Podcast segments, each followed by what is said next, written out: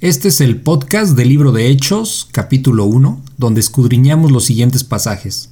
La promesa del Espíritu Santo, la ascensión y la elección del sucesor de Judas.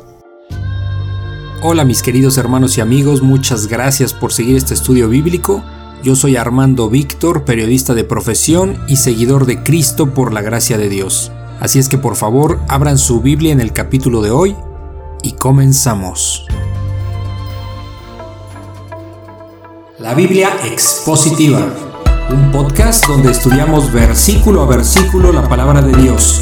Sean ustedes bienvenidos. Ok, bueno, pues vamos a empezar el libro de Hechos. Vamos a empezar a notar cosas diferentes aquí porque después de dos años de ver em, los evangelios, eh, pues empieza una nueva etapa, empieza el digamos que aquí el, eh, se empieza a desarrollarlo eh, y empiezan a darse los primeros em, lo que es la iglesia primitiva, ¿no? Siempre se entiende como iglesia primitiva a todos aquellos primeros creyentes, ¿no? Después de que el Señor Jesucristo asciende a la derecha del Padre, bueno, pues eh, les deja la gran encomienda a sus apóstoles y, y que aún sigue, ¿no? Ahora a través de nosotros.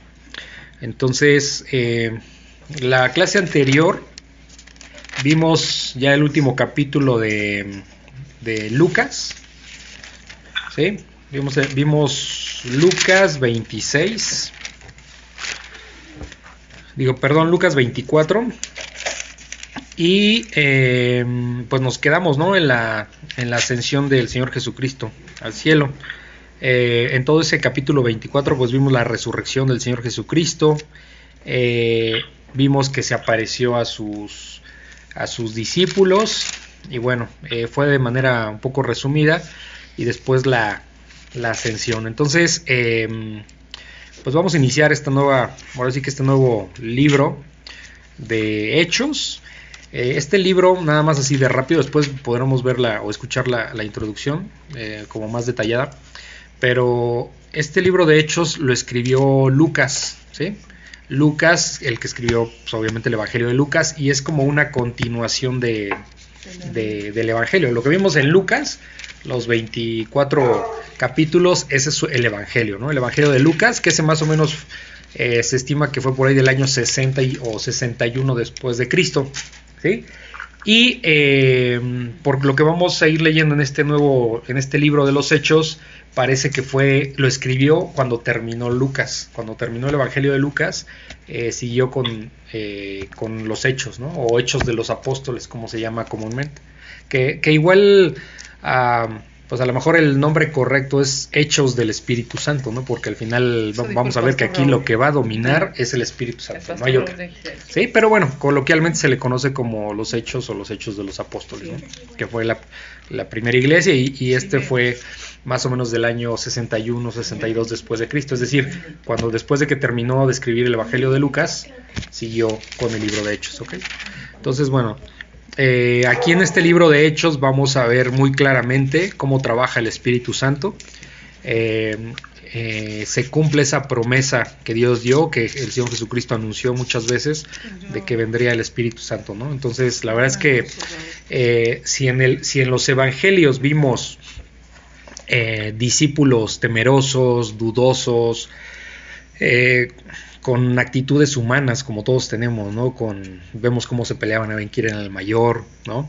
O sea, quién estaba más, quién era más importante dentro de ellos, en fin, todas estas eh, eh, emociones humanas que todos nos cargamos, ¿no? En algún momento, pues aquí, aquí en, el libro de Hechos vamos a ver otra cosa muy diferente y va a ser sorprendente ver cómo esos mismos apóstoles eh, ahora hablan con denuedo. Es una palabra que vamos, que vamos a leer frecuentemente. Hablar con denuedo es hablar con autoridad, con seguridad.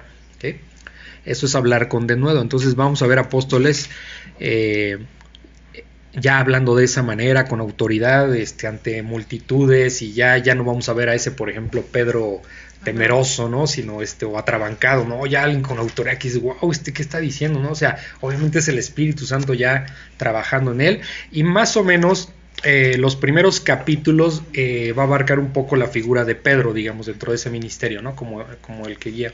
Eh, creo que no me acuerdo si es hasta por ahí del capítulo 12. Y del 13 en adelante vamos a ver un poco más el ministerio de, del apóstol Pablo. ¿sí? Entonces, que es alguien súper, súper importante que lo, ya lo iremos conociendo, ¿no? Hemos hablado de él algunas veces, en, bueno, muchas veces a lo largo de, de estos dos años, cuando ha sido necesario, lo hemos mencionado, aunque no lo hemos visto aquí, pero nos daremos cuenta que, es una, vamos a decirlo así, una figura importante que el, que el Señor Jesús utilizó para, para predicar su evangelio. Entonces, bueno, básicamente es como ahí las diferencias entre Lucas y los evangelios, eh, a diferencia de los hechos. Entonces es lo que vamos a empezar a ver aquí. Entonces, pues vamos a ponernos en manos de Dios. Después ya podrán escuchar bien la, introducción, se los va a mandar para que ya con detallado este, veamos cómo a destacar puntos ¿no? que sean más relevantes y que puedan entender qué pasa con este libro de los hechos que escribió Lucas. Acuérdense, él es doctor, bueno, era un doctor.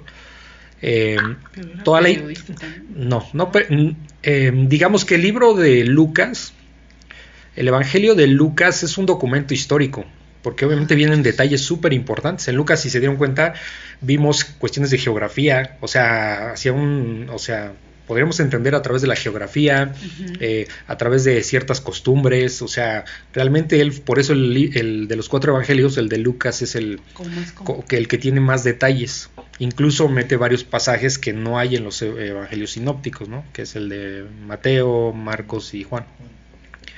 Digo, perdón, perdón, perdón, estoy, me, estoy, me equivoqué. En los sinópticos también está Lucas, perdón.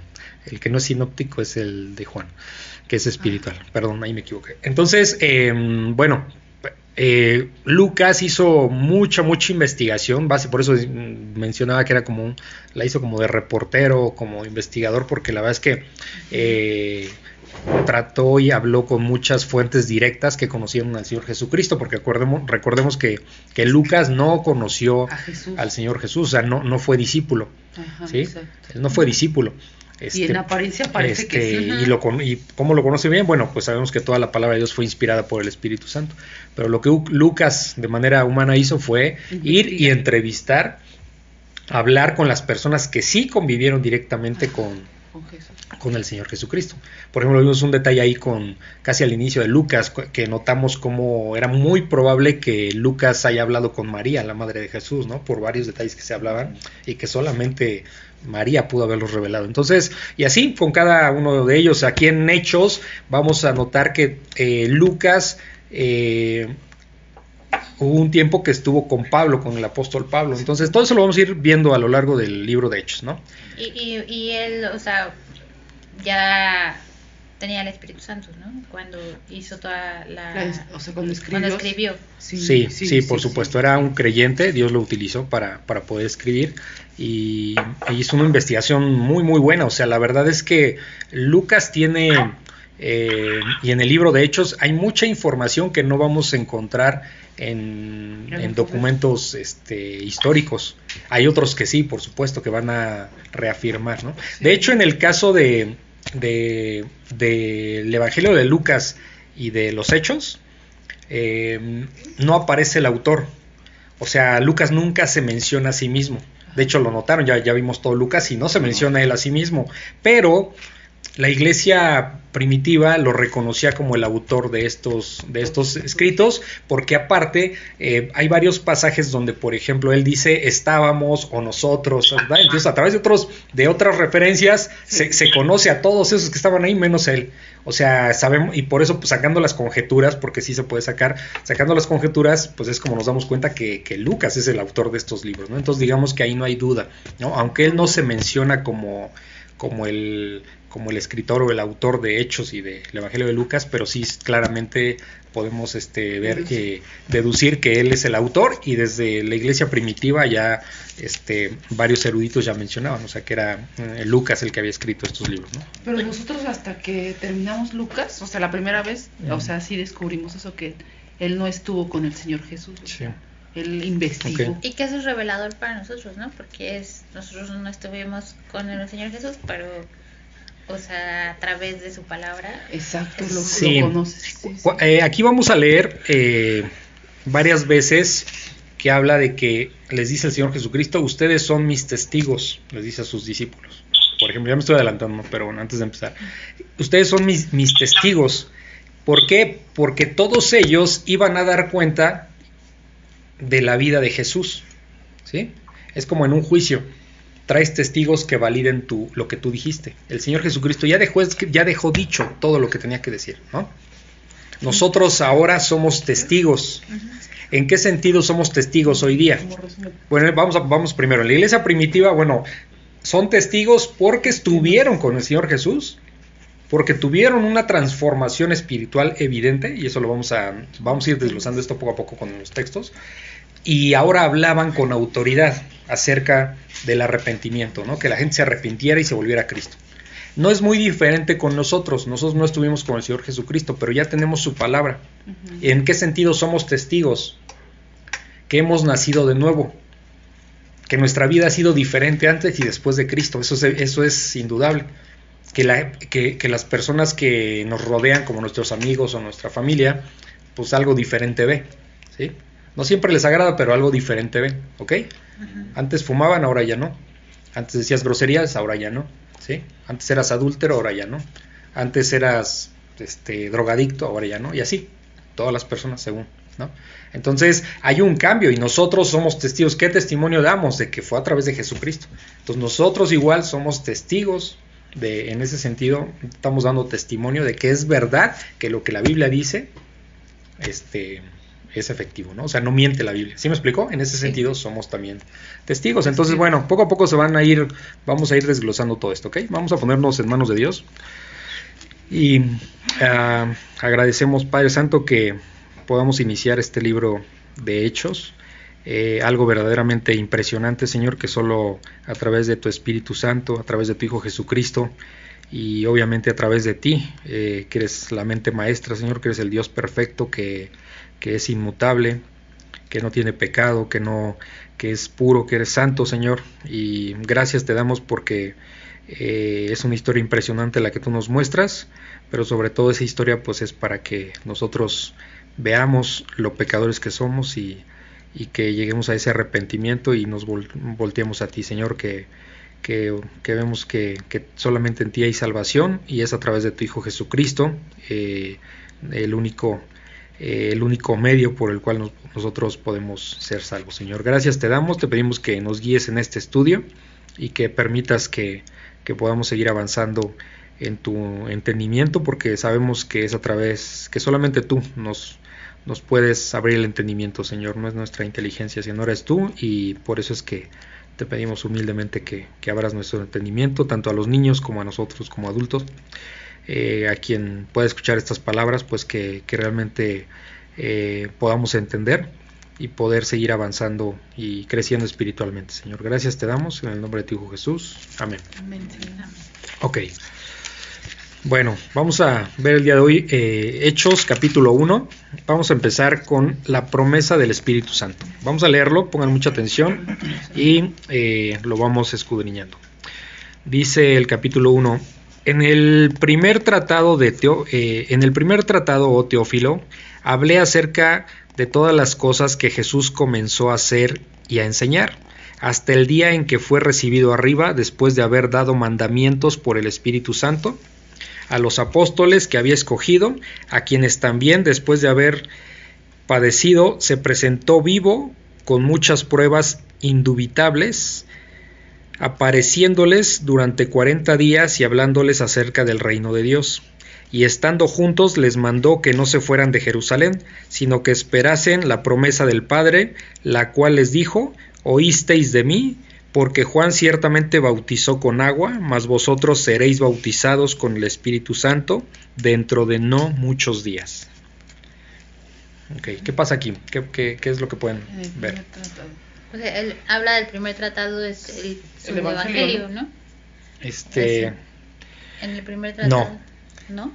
Ah, el Evangelio de Lucas, sí, por supuesto, sí. Sí, es el primero. Ajá, exacto, sí. Y es como una, como una recapitulación, ¿no? De, de, su Evangelio, de lo que él habló ahí, bueno, de lo que escribió ahí, y de cómo, pues, ya al final es el, eh, Jesús les pide que esperen. Ujú. ¿Qué va a pasar algo? Sí. Eh, aquí cuando dice en el primer tratado Teofilo, recordemos que, Pero ¿quién es que así Teófilo? inicia también eh, el Evangelio de Lucas. Excelentísimo Teófilo. Eso de excelentísimo, lo que no sabemos exactamente quién era Teófilo, pero lo que podemos como que deducir es que tal vez era un eh, un oficial romano, ¿sí? Alguien de alto rango, ¿sí? Porque no a cualquiera le vas a decir excelentísimo. Así dice Entonces, ¿sí? dedicatoria a Teófilo. En- entonces eso fue en Lucas. Entonces, el Evangelio de Lucas es, es precisamente Lucas escribiéndole a Teófilo. Eh, posiblemente era alguien al que estaba eh, como predicándole, tal vez, o enseñándole acerca de Jesús. Eh, pero obviamente vemos que era alguien convertido, porque estaba queriendo saber. No sabemos si lo, si Teófilo eh, lo, ¿cómo decir? lo sustentaba económicamente para hacer este trabajo. No sabemos, hay muchas cosas que podemos sacar como conjeturas, pero no sabemos exactamente, ¿no? Pero el punto es que la carta, el Evangelio de Lucas empieza diciendo, oh, excelentísimo Teófilo, ¿no? A él iba la carta, y en este caso, en este, en, en En ese Evangelio, pero en este caso la carta de los Hechos, eh, en este libro de los Hechos, también va, Lucas le escribe a Teófilo, ¿ok? Al mismo. Entonces, por eso dice, en el primer tratado, como dice Melissa, pues es el Evangelio de Lucas. En el primer tratado, o Teófilo, ese, a él escribió la carta el libro de los Hechos, o Teófilo, hablé acerca de todas las cosas que Jesús comenzó a hacer y a enseñar, ¿no? Entonces, eso, todo lo que hemos visto en los 24 capítulos de, Lucas, ¿no? Dice el 2, hasta el día en que fue recibido arriba. O sea, ¿en qué terminó Lucas? En la ascensión del Señor Jesucristo al cielo, ¿no? Eh, por eso dice, hasta el día en que fue recibido arriba, que fue hasta donde nos quedamos con ese evangelio. Después de haber dado mandamientos por el Espíritu Santo, ¿ok? No lo sé. ¿Sí?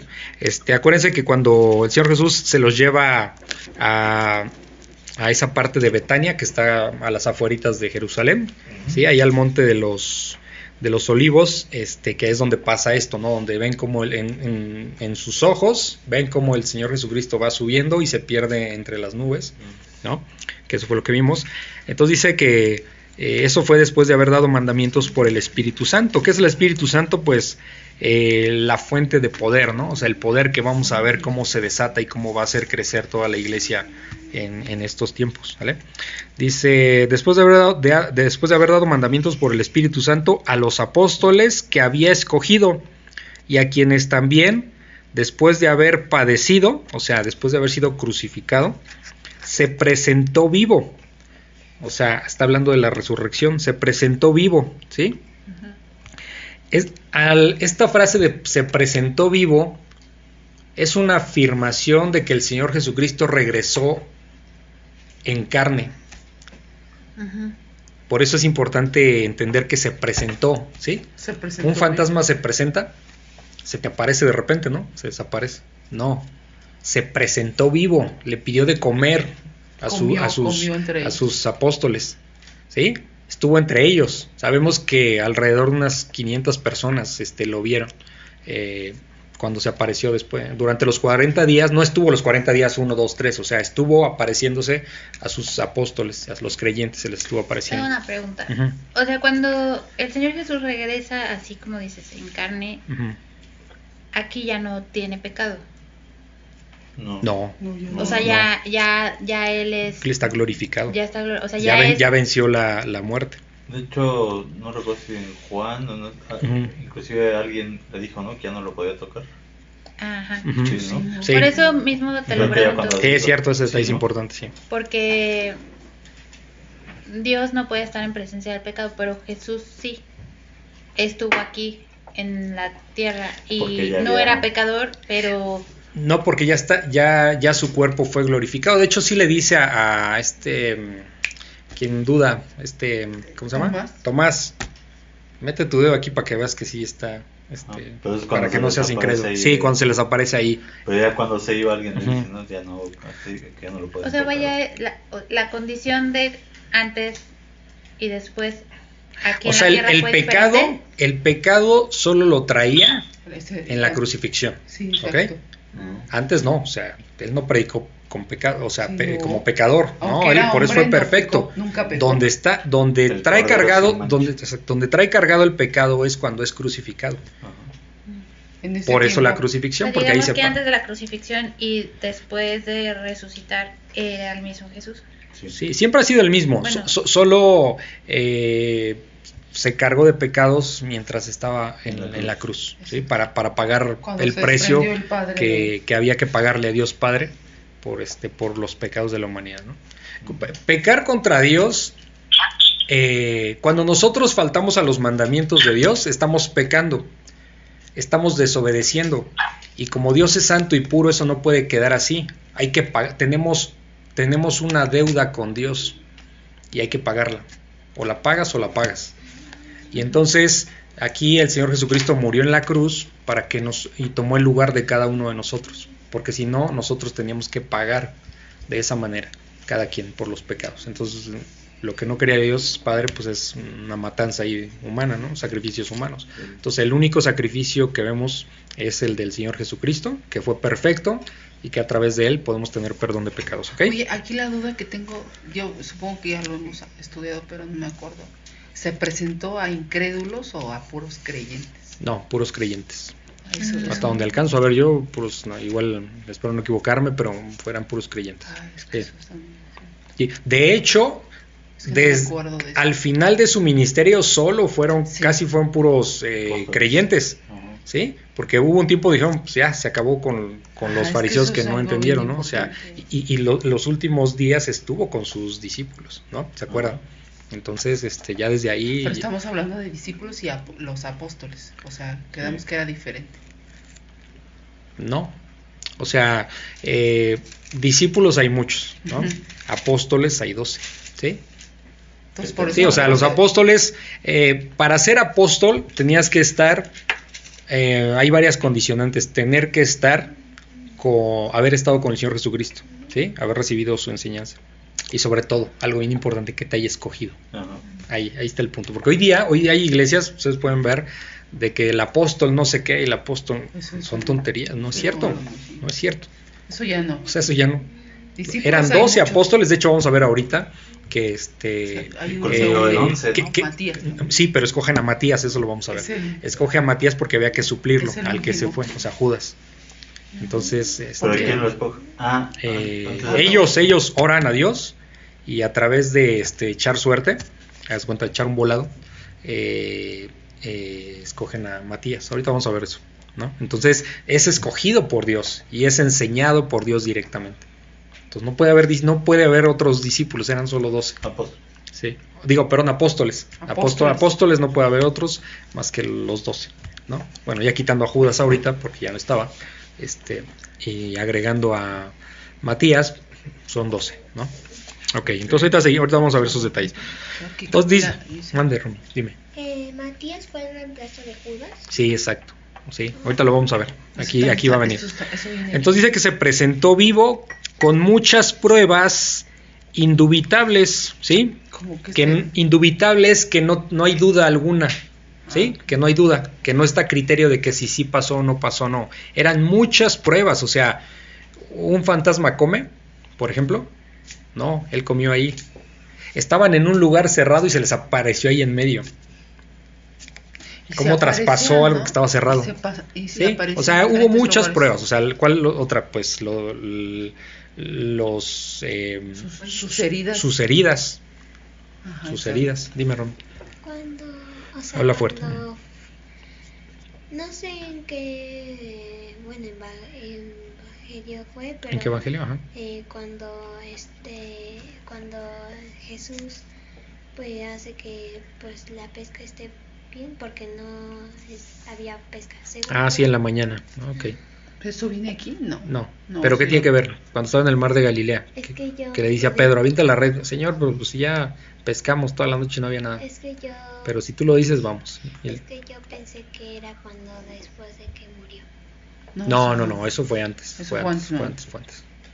Ah, no, sí, sí, perdón, tienes razón, Sí, Romy. fue Sí, sí, sí, sí, sí, mira, Romy, tienes razón. Sí, sí sí. sí, tiene razón. Sí, porque no lo reconocían, como estaba en la orilla, el Señor Jesús, este, Ajá. eh, tiene razón Romy, por su bien Romy, gracias. ¿Eso viene aquí, en. Hechos? Sí, Ah, no, ese detalle no viene aquí, creo, no me acuerdo. Estuve revisando, no, me acuerdo ahorita. De hecho, está en Mateo, ¿no? Sí, sí, sí, sí. Ah, En la parte final, creo que sí. Muy bien, Romy. La Pero aquí a las pruebas indubites es otra prueba, ¿no? Que, que habían, estaban toda la noche, estuvieron pescando y no, y, bueno, intentaron pescar, no pescaron nada. Y cuando les dice el Señor que, que echen, que avienten la red, este, pues no, no podían ni sacar la red porque estaba lleno de peces, ¿no? Entonces, esas son pruebas indubitables, pruebas indudables de que de que de que de que se presentó vivo. Ahora, la prueba irrefutable, la prueba así que no tiene precedente, pues es que se apareció vivo. Por eso lo está diciendo aquí, se presentó vivo. ¿Cómo se- ¿A quién se le ha aparecido vivo un muerto? A nadie, eso no existe. Pero él es Dios, ¿no? Esa es la prueba principal, que después de muerto apareció vivo, ¿ok? Bueno, entonces dice que apareció vivo con muchas pruebas indubitables, eh, apareciéndose durante 40 días, ¿ok? Ese fue el lapso que se estuvo apareciendo varias veces, ¿ok? Al final de Lucas vimos cómo se apareció a, a, bueno, María Magdalena, se apareció a, a Pedro, se apareció a... ¿A quién más? Acuérdenme. Eran tres, ¿no? Ah, ahí se me está yendo alguien más que vimos. em, bueno. Ah, al que no sabíamos quién. Ah, sí, a los dos discípulos, ¿no? los Que no, que uno era Cleofas y el otro no sabemos quién era exactamente. Entonces, bueno, se eh, apareció, ¿no? Durante 40 días dice, y hablándoles acerca del reino de Dios. ¿Por qué se les apareció? Algo que podemos entender o que podemos darnos cuenta es que era tan difícil de creer que se te apareciera alguien que había muerto y ahora ya estaba vivo en tu presencia que que, que- que fue una prueba de que para que los discípulos no tuvieran dudas de que realmente estaba pasando. Porque se acuerdan que leímos eh, al final de Lucas que decía, bueno, pues es que estaban tan emocionados que ni siquiera creían, o sea, como que pues entienden, ¿no? O sea, que entre emoción y, y duda, no sé, o sea, entonces llegó y se presentó. Y no hubo duda de que era él, ni era un fantasma ni era nada, o sea, era él mismo Jesucristo con, con, las, con las marcas de la crucifixión, ¿sí? Entonces, eso es, por eso les decía la clase pasada, eh, que no hay forma de que dudemos de nuestra fe, porque estamos creyendo en un Dios vivo, no, estamos creyendo en un Dios muerto, no estamos creyendo en un Dios de madera, un Dios de piedra, no estamos creyendo en ídolos que están muertos o que nunca han existido, que el hombre se los Se inventó. los creo. ¿sí? Aquí estamos creyendo en Jesucristo vivo y resucitado, por supuesto. ¿Sale? Ok. Entonces dice que pues, les hablaba del reino de Dios. Eh, obviamente estos 40 días es desde la, desde la resurrección, desde que resucitó hasta el día que subió al cielo, en la ascensión. ¿Ok? Esos, ese lapso fue de 40 días. Dice, y hablándoles acerca del reino de Dios, dice el 4, y estando juntos, o sea, eh, y estando juntos, les mandó que no se fueran de Jerusalén, sino que esperasen la promesa del Padre. ¿Qué promesa del Padre? ¿Qué del es? Espíritu Santo. Exacto, Consolador. la promesa, exacto, el gran consolador. La promesa es el Espíritu Santo. Sí, Porque el Señor Jesucristo, ¿se acuerdan que dijo? Es necesario que yo me vaya para que Él pueda venir. sí. Es- ¿sí? Lo dijo muchas veces eh, que tenía que venir el Espíritu Santo. ¿Sí? Ok, entonces, este. Dice. Bueno, que se esperaban en Jerusalén. eh, para que llegara la promesa del Padre, la cual les dijo: Oísteis de mí. Sí, sí, lo dijo muchas veces. Porque Juan. ¿Cuál Juan? Juan el Apóstol. Bautista. El Bautista, Ah, el exacto. Bautista. Porque Juan ciertamente bautizó con agua. ¿Ok? Ciertamente bautizó con agua, mas vosotros seréis bautizados con el Espíritu Santo. ¿Ok? El Espíritu Santo, fíjense que siempre está en mayúsculas, ¿sí? O sea, es Dios Padre, Dios Hijo y Dios Espíritu Santo. Son tres personas, tal cual tres personas, pero es un solo Dios. ¿Cómo pasa eso? No me pregunten, no tengo la menor idea. Nadie lo sabe. Es un misterio. Es un misterio, pero así se da. ¿sí? Es un solo Dios pero son tres personas, ¿ok? Sí, inclusive lo que también está interesante es eso, ¿no? Como que es el mismo Dios. Dios, Dios Hijo se somete al Padre. Sí, Quizá. Sí, sí, sí. dime o sea, Romy. que Dios aquí le está diciendo pues a sus discípulos que eh, el Espíritu Santo ya los va a empañar, o sea, como que los va a transformar o algo así. No que los va a transformar, sino que les va a dar el Espíritu Santo para que... Como entendimiento, ¿Mandé? como entendimiento. este, como entendimiento, el Espíritu Santo es Dios, Dios mismo, viviendo en nosotros, en nuestro cuerpo, digamos. Pero, pero es quien nos puede dar el entendimiento de muchas cosas. Cuando hacemos algo malo, ya, ya no nos sentimos cómodos. ¿Por qué? Porque es el Espíritu Santo hablando a través de nosotros, ¿sí? diciendo eso está mal. ¿sí? Porque quien no tiene el Espíritu Santo es alguien que no es creyente. Y quien no tiene el Espíritu Santo peca, peca, comete pecados y no le importa. ¿sí? Cu- Cuando ya uno tiene el Espíritu Santo, pecamos y nos sentimos mal o ya no nos sentimos cómodos. ¿sí? Buscamos y le pedimos perdón a Dios, recurrimos a Él todo el tiempo, ¿ok? Entonces, cuando les dice, por ejemplo, me, eh, que les hablaba acerca del, del reino de Dios, aquí eso es algo muy importante. Cuando, cuando Jesús venía y hablaba del reino de Dios, ¿saben cuál era la idea principal? Que la salvación es por gracia. Ese es, ese es el Evangelio. La salvación es por gracia y la da solamente Dios, obviamente. ¿Sale? Entonces, eso es a lo que eso es du- durante los 40 días Exacto. los temas que trataba, ¿no? O acerca de qué trataba el Señor Jesucristo. Entonces, eh, bueno, les dice que no se vayan de Jerusalén, sino que esperen la promesa del Padre, que estamos hablando del Espíritu Santo, la cual les dijo, oíste de mí, porque Juan el Bautista ciertamente bautizó con agua, mas ustedes serán bautizados con el Espíritu Santo. ¿Ustedes quiénes? Los creyentes de ese momento, ¿ok? Dentro de no muchos días. eh, eh, dent- dentro de no muchos días está- pasaron 10 días nada más entre que el Señor Jesucristo se fue al cielo, a la derecha del Padre, y entre que llegó el Espíritu Santo, el día de Pentecostés. ¿Sí? Eso lo vamos a ir viendo. 10 días. Por eso aquí dice que, que dentro de no muchos días, nada más 10. ¿Ok? ¿Alguna duda? No. No. Bueno, entonces seguimos con Hechos 1.6, que es la ascensión, o sea, la subida al cielo, ¿no? Del Señor Jesucristo. Entonces los que se habían reunido le preguntaron diciendo, Señor, ¿restaurarás el reino a Israel en este tiempo? Y le dijo, no os toca a vosotros saber los tiempos o las sazones que el Padre puso en su sola potestad, pero recibiréis poder cuando haya venido sobre vosotros el Espíritu Santo y me seréis testigos en Jerusalén, en toda Judea, en Samaria y hasta lo último de la tierra. Y habiendo dicho estas cosas, viéndolo ellos, fue alzado y le recibió una nube que le ocultó de sus ojos.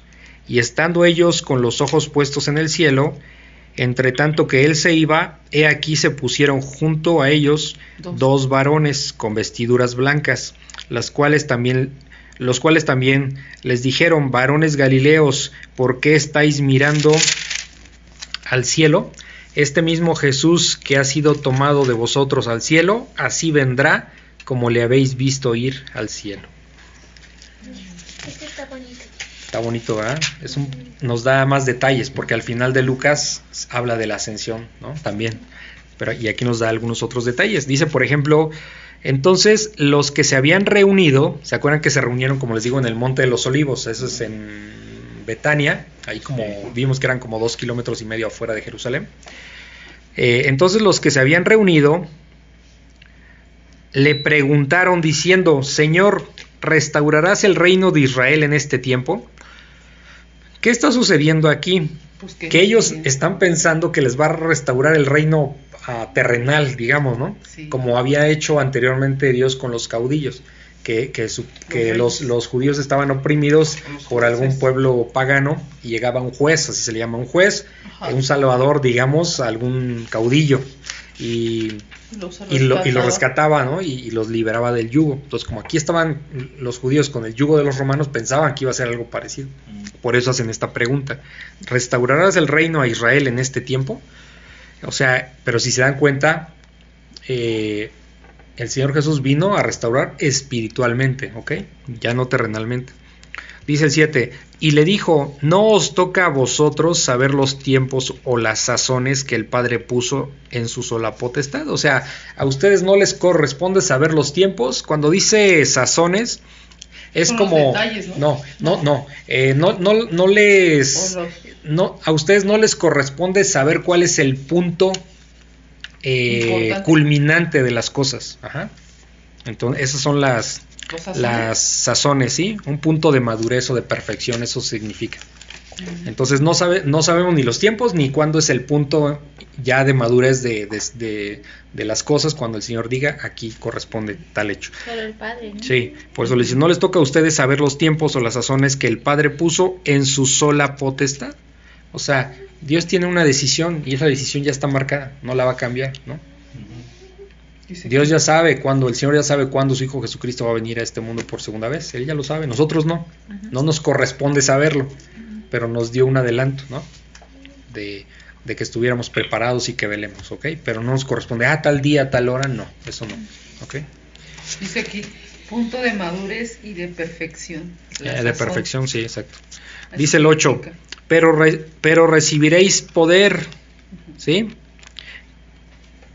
¿Qué vamos a recibir? El Espíritu Santo. Ok, sí, correcto. El Espíritu Santo, pero cuando dice recibiréis poder, ojo con esto. Es un poder que no es para que yo me vuelva importante. No. Es un poder para predicar con denuedo, para predicar con autoridad. Ese es el poder, ¿ok? No para que yo, para que los demás me sirvan, no para que yo me sienta importante, no. Y eso vamos a verlo en todo, en todo el libro de los Hechos, como, como los apóstoles rechazan, cuando incluso se les hincan, ahí este, casi casi para adorarlos. No, no, espérate, o sea, yo también soy humano igual que tú, soy hombre igual que tú. O sea, ellos nunca recibieron ningún tipo de gloria, ¿ok? Entonces, pu- esto quiere decir, pero, recibí, pero recibirán poder cuando haya venido sobre ustedes el Espíritu, el Espíritu Santo, y me seréis testigos en Jerusalén. ¿Sí se dan cuenta?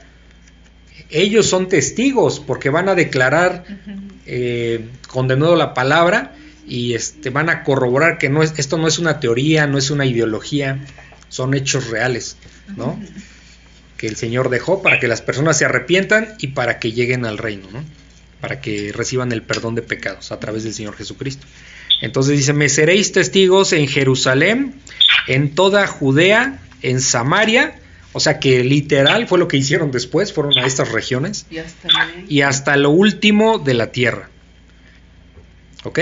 O sea, en todo el mundo. Porque un tiempo se van a dispersar. Este, Se sí, van a sí, sí, sí. Jerusalén. ¿Ok? O sea, el Señor Jesucristo va a continuar su obra. ¿Sí? Desde eh, eh, va a continuar su obra, la sigue continuando hoy día. ¿Y cuándo va a culminar? Cuando todos los que él tenía previstos lleguen a su reino. ¿sí? Entonces en ese momento Él vendrá. Dice el 9, y habiendo dicho estas cosas, viéndolo ellos, ojo, lo estaban viendo, lo estaban viendo, viéndolo ellos, fue alzado y le recibió una nube, o sea, no se les desapareció, sino ellos literal vieron cómo subía al cielo. ¿sí? Fue alzado y le recibió una nube, ¿Qué le ocultó? ¿sí? que le ocultó de sus ojos. Sí. Dice, ¿Mandé? dice que lo recibió una nube. Una nube y en la nube desapareció, digamos, de los ojos La, de los... la, la nube lo ocultó. Sí, eso. esa es la gloria de Dios. Vemos, por ejemplo, en el Antiguo Testamento cuando, cuando vagan 40 años por el desierto, este, también en el día era una nube la que seguía, ¿ok? Entonces, este, Ah, sí, de hecho así sí. es. Entonces dice el 10, y estando ellos, o sea, los discípulos, estando ellos con los ojos puestos en el cielo, Ajá. entre tanto que él se iba, he aquí se pusieron junto a ellos dos varones. Ya estos dos varones, no sé si sean los mismos, pero ya habíamos visto ángeles. dos ¿no? ángeles, exacto. ángeles. Eh, en Lucas vimos eso. A ellos dos varones con vestiduras blancas, ¿sí? En Lucas dice que eran vestiduras resplandecientes, ¿no? Bueno, con vestiduras blancas, estos dos son ángeles, los cuales también les dijeron, varones galileos. ¿Por qué le dice varones galileos? Todos eran de la región de Galilea, El único que no era de Galilea, que era de Judea, era Judas Iscariote. Ya, Ah. se, ya se había ¿De Ya se había suicidado. ¿De qué lugar era Judas? Ju- Judas de Judea. De Era en Judea, sí, era el único que era de Judea, todos los demás eran de Galilea. Por eso les dice, varones galileos. ¿por qué estáis mirando al cielo? Este mismo Jesús que ha sido tomado de vosotros al cielo, o sea, este mismo Jesús que, se ha- que acabamos de ver que subió al cielo, así vendrá como le habéis visto ir al cielo. En su segunda venida, así como se fue, igualito va a regresar O entre sea, las este- nubes. Esto lo dicen los ángeles, ¿verdad? Y esto viene Oye, ya en entonces Apocalipsis. cuando él resucita, ¿también lo vio todo el mundo? No, cuando resucitó, no. no. Digo, perdón, cuando... En esa sube. parte, cuando se alza al cielo. Al- eh, Cuando él sube, no. Nada más estaban sus discípulos. Ok. O sea, acuérdense que apóstoles, apóstoles ahí eran 11 en ese momento. Pero discípulos muchos, ¿no? Discípulos no sabemos Porque los la discípulos cantidad. son seguidores. Sí, eran sus discípulos, ¿no? A veces confundimos, ya ven que ya habíamos hablado, confundimos que discípulos nada más eran los 12. No, no, no. O sea, había más. Apóstoles, Sí, sí. como en el caso de la, Cle- la referencia que le está dando es que así como se fue, Sí, Así va a regresar. así va a regresar. Va a llegar Ajá, exacto. Pero en ese momento había más. Había más, este, no solo eran los 12, había una multitud ahí, pero eran puros creyentes, ¿no? ¿Sale? puro discípulo. Sí. ¿Ibas a preguntar, Romy? Que, que, o sea, en una parte de la Bi- Biblia Ajá. dice cómo llegó a ser Judas discípulo. ¿Discípulo? ¿Cómo llegó a ser? Sí. que en cuanto se Eh, unió a Jesús. Eso no viene. No, no, no, no, de él no hay, no hay referencia, ¿verdad? Es buena No. pregunta, fíjate. Que cómo llegó Judas a ser discípulo. Obviamente fue llamado por Dios, pero Porque hay unos cuando se ve que Eh, los llama y les dice ujú. sigan. Porque, o sea, yo creo que era una parte de la multitud. O sea, yo, sen- yo creo. Pero no sé, no, Mm, los no, evangelios no vienen. pero era parte de lo. Ahora, ¿por qué? Ah, Uno preguntará, uno se preguntará, ¿por qué? O no sé si han hecho esa pregunta. ¿Por qué el Señor llamó a Judas sabiendo que era eh, Porque había un un, engañador? propósito. Porque hay un propósito. ¿Cuál era ese propósito? Pues que que- se cumpliera la escritura. Ok, en primera instancia que lo utilizó para que lo entregara, ¿no? Se cumpliera. Y otro propósito es para que nos enseña, y no solo ahí, sino en los evangelios, a lo largo de los evangelios, que el trigo va a crecer junto con la cizaña. Así. Que una iglesia no solo se no solo son creyentes, sino también hay gente lobos rapaces. ¿Sí me explico? O sea, eso es lo que nos enseña. ¿Ok? En Ocultos. lados, o sea, esa es la enseñanza que traemos a través del el trigo y la cizaña, a través de por qué Judas estaba ahí. Había un propósito que era Dios lo iba a utilizar para entregarlo. ¿Ok?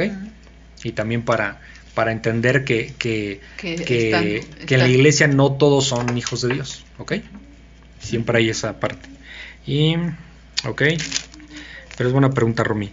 ¿Por qué estás, después dice, am, ¿dónde me quedé? Am, por qué estás mirando al cielo? ¿Por Ay, qué ay, perdí. mirando al cielo? ¿Dónde? Este En el, el Arriba. 11. En el 11, ah, sí, perdón, perdón, me perdí feo. Ok, eh, dice que así como se fue, así va a regresar, ¿ok?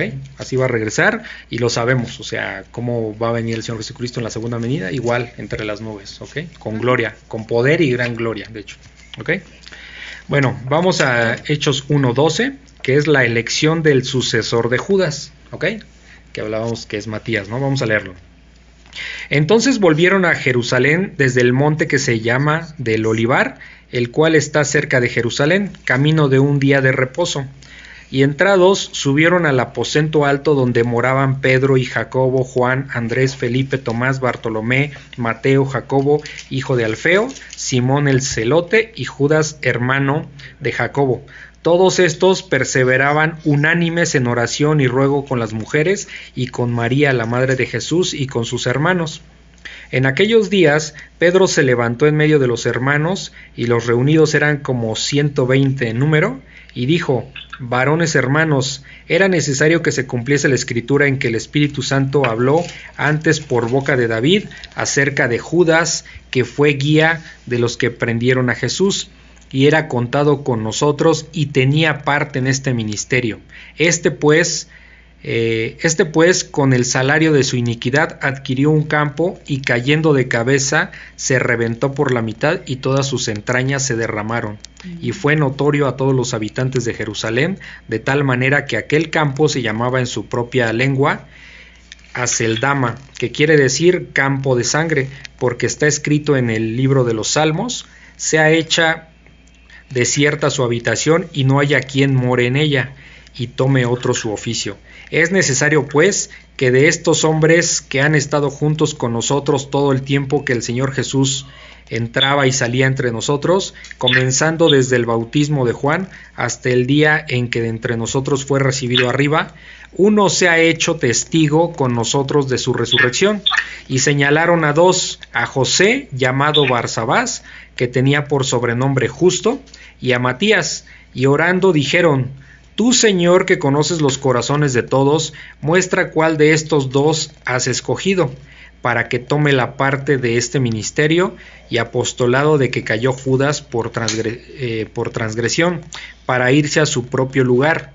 Y les echaron suerte, y la suerte cayó sobre Matías, y fue contado con los once apóstoles. Eso de la suerte está. ¿Qué está pasando aquí? Pues eso, ¿no? Eh, lo que platicamos rato de que van a sustituir a Judas. Van a sustituir a Judas, ok.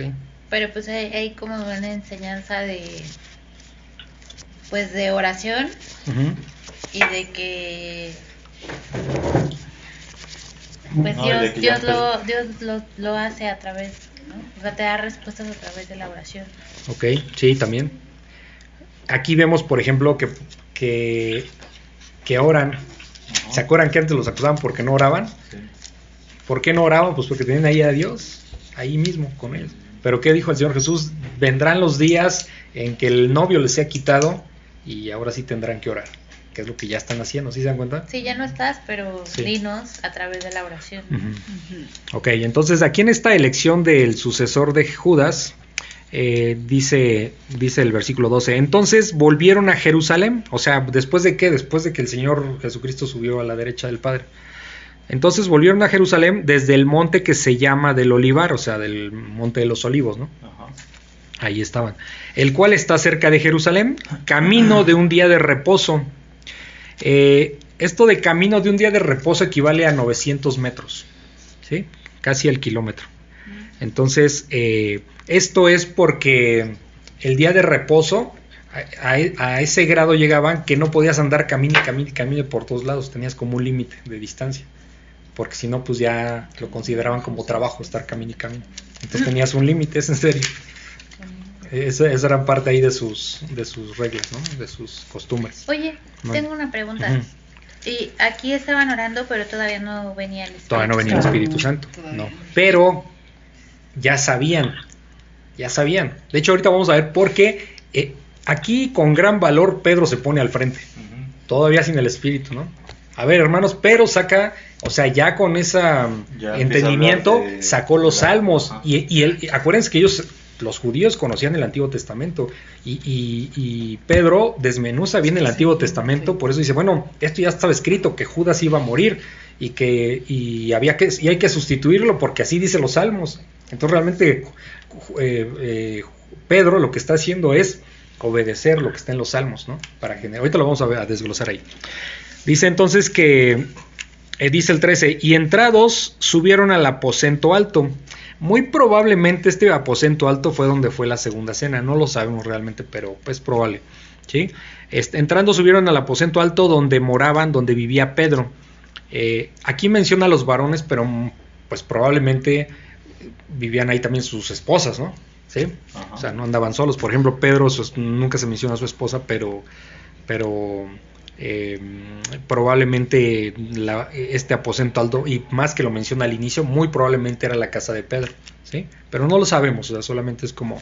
Oye, como pero aposento alto es como una posada. ¿O qué es? ¿A qué se refiere? una- Eh, Es una, un aposento, es una habitación en lo alto. Acuérdense que, Ah, sí. que- que en Palestina la- les, la- les había dicho que las casas este, eh, tenían como, Cuartos. como cuartos arriba, ¿sí? Ah. Entonces, este, eh, donde moraba. Ajá, entonces el, exacto. Es que es como tu habitación. Entonces una, habita pero- una habitación, un aposento alto es una habitación en la parte de arriba. Ah, acuérdense, estamos en un tiempo donde no existían edificios, nada de eso, Sí. entonces, ¿ok? ok. Eh, no, era, no, no eran, digamos, común como que hablar de un primero o segundo nivel, eso no, pero sí, Sí. un aposento alto, ¿ok? Ok. Ok, entrado, dice el 13, y entrados subieron al aposento alto donde moraban Pedro, aquí empieza a mencionar, fíjense, cuéntenlos, Pedro, Jacobo, Juan, Andrés, Felipe, Tomás, Bartolomé, Mateo, Jacobo, hijo de Alfeo, Simón el celote y Judas, hermano de Jacobo, ¿ok? 11. Aquí Exacto. Judas es este, Judas Tadeo. Judas es Tadeo. Es Ajá, el que- este, el que se conoce como Judas Tadeo. ¿Mandé? ¿El hermano de Jesús? Eh, el hermano de Jesús es, ah, ¿dónde está? Es Jacobo. Jacobo, que es, eh, se le conoce como Santiago también. Es el que escribió el libro de Santiago, ¿sí? que está en el Nuevo Testamento. ¿sí? Y, y él, eh, este Jacobo, fue el que... eh, Pero- bueno, es que había dos Jacobos. Uno, un Jacobo que era el hijo de Alfeo y se le conocía como, sé que son muchos nombres, ¿eh? Sí. se le conocía como Jacobo Sí, el menor.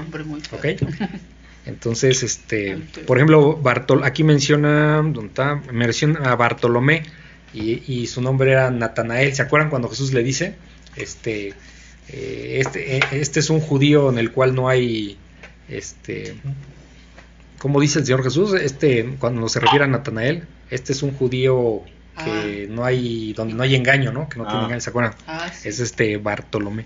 Pero ¿sí? por, por eso te decía, ¿y Judas sí es Judas Tadeo el santo? Ju- ¿O no? No, bueno, es- o sea, lo hicieron santo en la iglesia católica, pero es Judas, Es Judas. que conocido como Tadeo también, o sea, en- o se Pero le sí conoce es como mismo. Judas Tadeo, sí. Sí, es el Sí, mismo. sí, sí. Este, hermano de Jacobo. Lo Dice el hicieron 14. santo, No, pues sí, lo hicieron, pues, o sea. eh, em, ok, dice el 14. Todos estos pre- perseveraban unánimes. ¿Qué es, qué es perseverar unánimes? Que estaban en el mismo sentir. Que crecían al mismo ritmo todos, o sea, que todos estaban en un mismo sentir, ¿ok? Espiritual. Perseveraban unánimes en oración y ruego con las mujeres. ¿Cuáles mujeres? Pues con las que habían, ¿se acuerdan todas las mujeres que, que vimos al final de Lucas? María que, que- Magdalena. María Magdalena, María. este, em. ¿quién más? Eh, Pues, seguidores. eh, ¿no? sí, todas las mujeres que fueron al, a- Pero sí había más, ¿no? no, había No más. Este, a la- ajá, cuando fueron al, a Ah. la tumba, ¿no? Sí, que encontraron la tumba vacía, ¿no? Este, Marta y Ah, Marta, María, o Marta sea, varias María. mujeres, ¿no? Todas esas mujeres. De- y, y con María, la madre de Jesús, y con sus hermanos, los hermanos de Jesús. ¿Sí? Este, Jacob, ¿y quién más? esto es importantísimo porque se dan cuenta cómo María, la madre terrenal de Jesús, y los hermanos de Jesús no tenían nada especial hablando espiritualmente, tenían que orar y rogar igual que todo mundo. Vimos al inicio de Lucas cómo María imploraba, ¿no? Este, eh, a Dios, oraba a Dios, ¿no? O sea, este, se reconocía como pecadora, era una verdadera creyente. Entonces María, eh, nosotros siempre eh, es muy común que, sobre todo el- las personas que son católicas, dentro de, digamos, el desconocimiento, piensan que nosotros criticamos a María o, o cosas así, no es cierto. O sea, si Dios la escogió para que para que engendrara en este mundo a su hijo, pues obviamente era una mujer maravillosa, ¿no? Pero no tenía otra cosa especial. O sea, No, es un privilegio. También porque, o sea, fue escogida también eh, en parte por el, el linaje que traía, ¿no? Sí, sí, por Porque supuesto. Finalmente, pues sí viene de descendencia de. Sí, pero era una mujer, o Sí, sea, intachable en ese sentido, igual que José, que, que no se sabe de él ya después, ¿no? Entonces, eh, em, pero nos damos cuenta que era un ser humano igual que los demás, los hermanos igual. Acuérdense cuando estaba Jesús en una casa repleta de personas y le dicen, Señor, allá afuera está tu, tu, Tu madre. y tus Madre, hermanos. Y dice, ¿quién es mi madre? ¿Quién es mis hermanos? Todo el que hace la voluntad de mi padre es mi padre. Mi- digo, perdón, es mi madre, mi hermano, o sea, es su familia, ¿no? Es su O sea, familia. ¿por qué? Porque si hubiera sido Jesús, el Señor Jesucristo, siempre respetó a sus padres, siempre fue obediente a sus padres. O sea, fue un hijo ejemplar en ese sentido también. Ajá. Pero estaba primero eh, la voluntad de su padre, ¿no? Dios. ¿Sí? Que es Dios. Padre. Pues de hecho, así como lo dice la palabra, ¿no? O sea, se sujetó a sus papás y los, los honró, los respetó, pero Sí. nunca los puso a Ah. ellos primero que a... No, A por eso vemos aquí a una María orando y a unos hermanos de Jesús orando. Ahora es, es muy interesante esto porque, porque ¿en qué evangelio fue? Déjenme acuerdo. Eh, ay, ay, ay, ay, ay, ay. Porque en otros evangelios vimos que era que lo dejaron solo, que no creían en Jesús, que dijeron este está bien loco, no sé si se acuerdan. Ah, Los hermanos no creían en Jesús. O sea, Juan. después lo que vemos que se convirtieron porque ya estaban aquí junto con todos los creyentes orando. en Juan. ¿En Juan? Sí, no me acuerdo. Ok, entonces eh, eh, eh, yo había, eh, leído que creo que pasaron alrededor, ese lapso fue como de nueve meses, ¿ok? Históricamente como de nueve meses entre que eh, se- leemos que, pues no creían en Jesús y, en el momento en que están aquí, que esto que estamos leyendo, ¿no? De que están junto con los discípulos y los apóstoles este, orándole a Jesús, implorando. Entonces vemos a los apóstoles, vemos a María, la madre de Jesús, vemos a los hermanos de Jesús implorando y orando este, a Dios. ¿Sí se dan cuenta? Ese es otro detalle muy importante. Entonces, María... Los católicos le oran a la Virgen creyendo que si le oran a ella, ella, como que digamos que va a pasar esa su solicitud a Dios. Exacto. Como que sí. intercede, le llaman. Intercede. Para ellos es la madre de Dios, Sí. la madre de Jesús. Cuando dices, O sea, si fue madre de Jesús terrenalmente, sí. Sí, por eso oran diciendo Santa María, Madre de Sí. Dios, ¿no? pero, pero la ponen por encima de Jesús. O sea, pues María es la importante, entonces y este... pues hasta por encima María. de Dios, ¿no? No, porque, pues sí, casi, casi. pues sí, porque Sí. es, este, Sí. a María Ajá. en lugar de a Dios. Sí. Es que sí. Es un tema, después una- entraremos en eso, pero es como muy- intercedor le llaman, ¿no? No, de hecho, lo vamos a ver aquí en Hechos. No hay ningún, este, Jesús es el único intermediario entre Dios Padre y el hombre. Somos sacerdotes. Sí, es el único. No hay forma de llegar a Dios eh, a través de alguien más, ¿ok? Entonces siempre, por ejemplo, en la Iglesia Católica, pues está esta sí. parte de, de que los santos interceden por nosotros, ¿no? Este. Eh, tenemos una, la suegra de una prima allá en México, este, eh, Doña Rosa, que la quisimos mucho, ¿no? Cuando estuvo no era creyente, ¿no? Pero muy buena persona. ¿no? Y este, y decía que le rezaba a San Jorge, y yo le decía, ¿quién es ese? Lo conozco. San Ramón. Ah. San Ramón también, no, Híjole, sí, nos da una risa. Entonces, eh, la gente se inventa sus cosas. Y ¿me Armando le explico? empezaba a Pues es explicar. que ya pensando a lo, Ujú. o sea, ya entendiéndolo así es súper grave porque pues es como minimizar absolutamente el sacrificio que, Sí, claro. Que hizo Jesús. Jesús. Ese es el punto. O sea, es hacen lo mismo todos los santos. sí, O sea, bueno, tienen la misma Pues potestad o, in- o sea, forma de interceder, Influencia. influencia, sí que, Dios- que que Jesús, que hizo todo, o sea, todo lo que padeció. Entonces, Ah. ¿para, ¿para qué nos da el Espíritu Santo? ¿Para que le andemos pidiendo a alguien que, nos, que ya está muerto y que ni nos escucha? Sí, es No tiene sentido. ¿Se dan cuenta? No tiene lógica eso. Sí, No. pero es que esta creo que las tienen como específicos. Tienen como santos específicos para Sí. cada cosa. Por Ajá. ejemplo, un día me habló, te crees, mi tita, mi bisabuela, Ajá. diciéndome, ah, ahora te extraño mucho cuando todavía no estaba aquí. Me empezó a decir, acuérdate que tienes que orarle a San José para tener buena suerte y a tal Ajá. santo y a otro y a otro y a otro y a otro Ajá. para cosas muy específicas. Sí, Sí, para el hecho, amor y, y no sé qué tanta cosa. Sí, Por ejemplo, el Sí. San Judas, San Judas, ¿sabes? Según es para las. ¿Cómo? Los problemas difíciles o las. sí, Pues no sé, hay uno que hasta Ah. lo voltean de cabeza, ¿no? sí, este, sí, para el San amor, sí. El San Antonio. Es- Sí, entonces, bueno, ese es el problema. O sea, no tienen ninguna autoridad, están muertos, tal cual, eh, y no tienen injerencia en todo esto. Y como dice Melissa, estar creyendo en eso es menospreciar el sacrificio que hizo el Señor Jesucristo.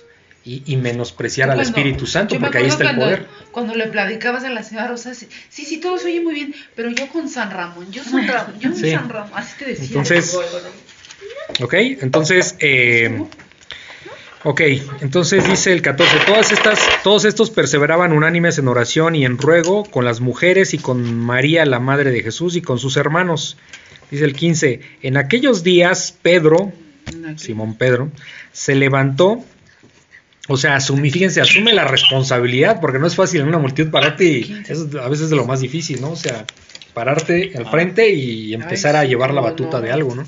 Pedro se levantó en medio de los hermanos, o sea, en todos los creyentes se refiere, y los reunidos eran como 120 en número, ¿ok? Ojo aquí, dice los reunidos, acuérdense que, que, que estamos hablando de varones. ¿De qué? Varones Ah, sí. más las mujeres, ¿no? Más las mujeres. Entonces las mujeres aquí nos están contando, entonces eran más de ese número. Dice, y dijo, varones, estas ya son, esta ya... eh, ah, de hecho algo bien interesante. Aquí cuando, cuando están en, eh, que están en ruego, los discípulos, las mujeres, María, la madre de Jesús, eh, la Virgen María y los, y los hermanos de Jesús, aquí es la última vez que se va a mencionar a María. De aquí en Ah. adelante Ya no aparece. ya no aparece a María en, ¿En este en- en- versículo? en la Biblia. Exacto, aquí. Esta es la última vez que aparece María. ¿Ok? No sabemos qué pasó con ella, como no supimos qué pasó con, José. con José. También. ¿eh? José entendemos que, no dice, pero entendemos que murió antes de que el Señor Jesucristo fuera crucificado. No sabemos en qué momento. Eh, Lo que sí sabemos es de que entre su adolescencia y su edad adulta, obviamente, en ese lapso. Entonces es que ahí está claro finalmente, ¿no? O sea, Cumplieron su cometido. Ajá. Cumplieron sí, su o sea, cometió, finalmente hay un propósito. Ajá, ah, ya ya. O sea, ya Ajá. no es Sí. trascendente es y Exacto. como igual el Señor Jesús, ¿no? O sea, Ajá, si sí. fuera relevante, por ejemplo, su niñez, Sí. Seguro Ah, sí. también estaría narrada, pero Exacto. No está. no es importante. ¿Ok? Entonces aquí. María es la última vez que se menciona. Cuando preguntábamos eso también, Daniel nos decía eso, o sea, si no está es que ya, o sea, Sí. no, ya no es relevante. Por eso cuando ustedes escuchen que, que, que no respetamos a la Virgen o esto es una mentira, hay que decir, no, nosotros admiramos a la Virgen, por supuesto. O sea, una mujer excepcional, estuvo ahí con su hijo, ¿no? Y, y fue pi- privilegiada porque Dios le- le dio, la escogió, fue escogida de Dios. Pero hasta ahí, No hay más. y es importante como lo es Pedro, como es Abraham en su momento, o sea, como otros personajes, ¿ok? Como lo somos nosotros también. como no somos nosotros, Sí. hasta ahí. Hasta Pero ahí. no, por supuesto que no rechazamos a María. Al contrario, hay una admiración. Lo que sí no hacemos Es es... honra, glorificarla. La Virgen de Guadalupe es otra cosa, no es lo mismo. ¿Qué es la Virgen de Guadalupe? Pues la que vemos ahí en los nichitos en la calle comúnmente, que la adoran. Sí, Es- después hablamos de ese tema, si no nos vamos a desviar. Es que ahí en México hay Era- Es que ellos muchos. no, sí. Aquí Allá en México, no, no, casi cada esquina. día. Me Sí, que un día. estábamos manejando, tú estabas manejando y vimos como un carro, había muchos carros que estaban decorados y su imagen. Ah, su imagen, sí. Es que ahí en México hay Ajá, mucho. Entonces, eh, lo que sí es que no nadie... hemos visto eso, si se dan cuenta, porque el Señor así nos lo pone, eh, a nadie debemos alabar más que a Jesucristo y a su Padre. ¿ok? Y al Espíritu Santo, por supuesto. idolatría. ¿Sí? Ajá. ¿Eh? ¿Por qué? Pues porque Él es el único que murió y resucitó al tercer día. Obedeciendo a su Padre, nos enseñó, a través de su palabra, nos enseña cómo es el cielo, cómo piensa su Padre, ¿sí? Cómo podemos tener salvación y vida eterna, ¿ok? Hasta ahí. El, aquí lo importante es Jesús. ¿Se dan cuenta que toda la Biblia que cada que leemos es Jesús? Es su Padre, es el Espíritu Santo. Nada más. Es Jesús. ¿Ok? Es al único que, que- que debemos eh, honra. ¿Sí? Ok.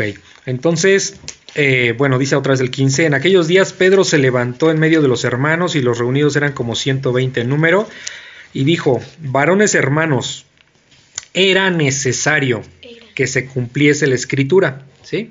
O sea, era ¿Por qué? Pues porque ya estaba escrito que así tenía que pasar. Era necesario que se cumpliese la escritura en que el Espíritu Santo habló antes por boca de David. Aquí, ¿por, por qué dice que habló el Espíritu Santo? Fíjense cómo aquí ya eh, eh? Pedro no tenía todo el Espíritu Santo, pero ya estaba, eh, había un discernimiento de la palabra, porque dice que a través el Espíritu Santo habló por boca de David, porque David era un ser humano. David por sí solo como hombre no podía dar profecías si no fuera porque porque fue a través del Espíritu Santo.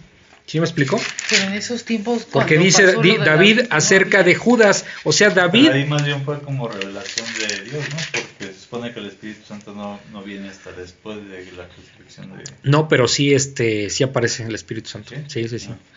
No lo tenían las no, no lo tenían las personas, ¿sí? No. No lo tenían, pero sí aparece este eh, sí vemos al- por ejemplo al inicio de Lucas, vimos cómo se movía el Espíritu Santo con, con María, con este eh, con Zacarías, vimos varios personajes que, que ahí, en, sobre todo el 1 y el 2, los capítulos de Lucas 1 2, Sí. vemos cómo se movía mucho el Espíritu Santo, no sé si recuerdan.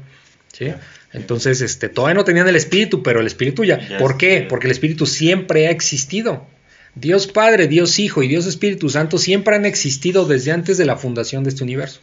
¿Ok? Desde antes que no existía nada, ya existía la eternidad, como les he dicho, existía la eternidad, que es Dios, ¿ok? Que es una de sus características, ¿ok? Sí. ¿Se acuerdan cuando estás creando en Génesis? Bueno, lo hemos visto, que dice, este, hagamos, ¿no? Al hombre a nuestra imagen y semejanza, que les decía, bueno, ¿por qué dice hagamos? Pues si, si fuera Dios Padre solito, pues diría voy a hacer. ¿Por qué dice hagamos? Porque ahí está con él el Espíritu Santo y está. Jesús, ¿ok? Ahí está. También lo vemos al inicio de Juan en el capítulo 1. Ok, entonces dice, eh, a ver, a ver, a ver, dice, bueno, que a través del Espíritu Santo habló por boca de, a través de la boca de David acerca de Judas, o sea, de Judas Iscariote, que, que fue guía, o sea, fue el traidor, fue el que guió a los A los fariseos. a los fariseos y a los A soldados romanos para que fueran con Jesús que fue guía de los que prendieron, o sea, de los que tomaron preso a Jesús, dice el 17, y era contado con nosotros, o sea, Judas estaba entre los discípulos y tenía parte en este ministerio, o sea, sí tenía una parte. ¿Qué hacía Judas? ¿Se acuerdan? Era el- el administrador. El tesorero, vamos a decirlo así, era el que guardaba el dinero que recaudaban y era el que se volaba el dinero de ahí. ¿Ustedes creen que Dios no lo sabe? Sí. Lo sabe, pues, todo lo sabe, pero había un propósito, dime. Eh, ¿De dónde ganaban dinero? Las ofrendas que daban, gente les las daba ofrendas, ofrendas. les ofrendaban la dinero. gente le daba. Pues tenían que andar predicando y todo. ¿Y Pues, qué hacían con ese dinero? pues lo comer. utilizaban para comer, o sea, pues, Para comer, pues, para para, para viajar. todo eso. Ah, Sí, Pero eso lo está. Ujú. sí lo, lo, lo invertían. Cuando dice el Señor, hagan tesoros en el cielo, es igual nosotros. Y a lo mejor yo no puedo ir a predicar, pero sí puedo dar, por ejemplo, dinero para los ministerios, para que, para, porque los hermanos que van a predicar, pues necesitan misioneros, por ejemplo, necesitan dinero para vivir. ¿Sale? Entonces, no todos vamos a ir a predicar, no, pero, pero, pero sí podemos hacer otras cosas para ayudar. ¿Me explico? Ok. Entonces dice, dice el 17, salud. Dice, y era contado con nosotros, o sea, este Judas Iscariote, y tenía parte en este ministerio. Dice el 18. Este pues, con el salario de su iniquidad, o sea, iniquidad es pecado. Ajá. ¿A qué salario se refiere? ¿Alguien sabe? A las 40 monedas que le dio. 30. Ah, 30. 30 monedas de plata. las 30 monedas de plata que le pagaron por vender al Señor Jesús, por entregarlo. Por es el traidor, ¿sí?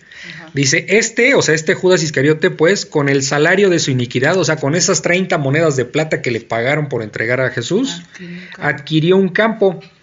Aquí Lucas lo maneja así, como que él lo adquirió, pero realmente no fue Judas el que lo compró, ¿sí? Este, eh, Ju- Judas les quiso regresar el dinero, Ah, sí, ¿sí? Cuando, se- cuando le entró el remordimiento.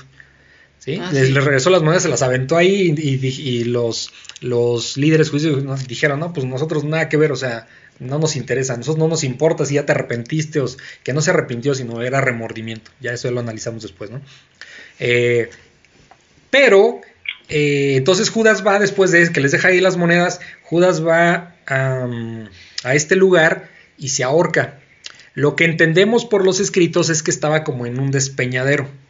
Como una barranca. Sí, porque se ahorcó. Y por, y por y- sí, acuérdense que la Biblia no se contradice. Lo que entendemos ahí cuando Pedro dice que se partió y se le salieron los sesos, pues es que seguramente Se rompió se la rompió cuerda. la cuerda o la rama o lo que haya sido y cayó al despeñadero y ahí se partió en dos. O sea, se deshizo. ¿Sí me explico? Ah, O sea, pasó. Por, por eso dice, por eso no se confundan porque van a decir, bueno, pues no, que se ahorcó. Y aquí dice que se rompió toda la cabezota, se deshizo, se le salieron todas las entrañas. eh, las dos cosas. O sea, se ahorcó y después pues, se vino Pero el peso, se cayó. detalle. ¿Ok? Entonces, ¿qué sucede?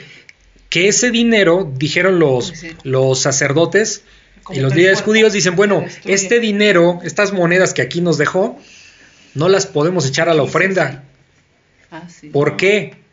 Porque es dinero de Es muerte. como si se despedazara. ¿Sí se entiende? Ese dinero, con ese dinero se vendió a O una sea, persona. como que Dios, o sea, O Sí. Judas vendió. O sea, era un dinero para ellos mal habido, vamos a decirlo así, dentro de su hipocresía. Jesús. Sí. Entonces dice, este, este dinero pues está manchado con sangre. La sangre de Jesucristo. Entonces no lo podían echar a la ofrenda. Pues ¿qué hacemos? Pues vamos a comprar el terreno. Por eso les digo que Judas lo maneja como que fue, como que Judas, como que Judas lo hizo. Pero de alguna manera no, no es que esté mintiendo Lucas. Lo que está diciendo es, bueno, pues ese fue el resultado de lo que él hizo, ¿no?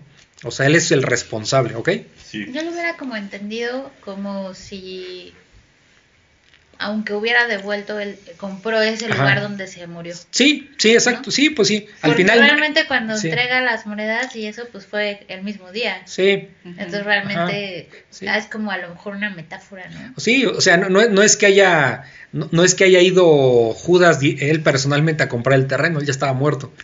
Pero todo ese dinero fue con lo que él hizo. Por eso aquí le, aquí lo que está haciendo Lucas es asumirle, darle la responsabilidad que le, que le toca a Judas, ¿ok? A. Por eso dice que, que adquirió un campo, por- pero solo les estoy haciendo el comentario. No, no fue él directamente. Fueron los líderes judíos que compraron ese terreno y dijo, porque no lo podemos meter a la ofrenda porque es dinero manchado con sangre. Entonces, O sea, compró su mismo lugar de muerte. Exacto, sí, exacto, exacto, su meta, ajá, exactamente. Dice, y, ca- y ca- aquí es donde viene como murió, y cayendo de cabeza, fíjense, o sea, después de que se rompe o la rama o el lazo o lo que sea, cae al barranco, cae de cabeza, se reventó por la mitad, vean lo que le pasó, y todas sus entrañas se, se derramaron, o sea, todo por dentro. Es el castigo, ¿no? De Dios ahí. ¿Ok?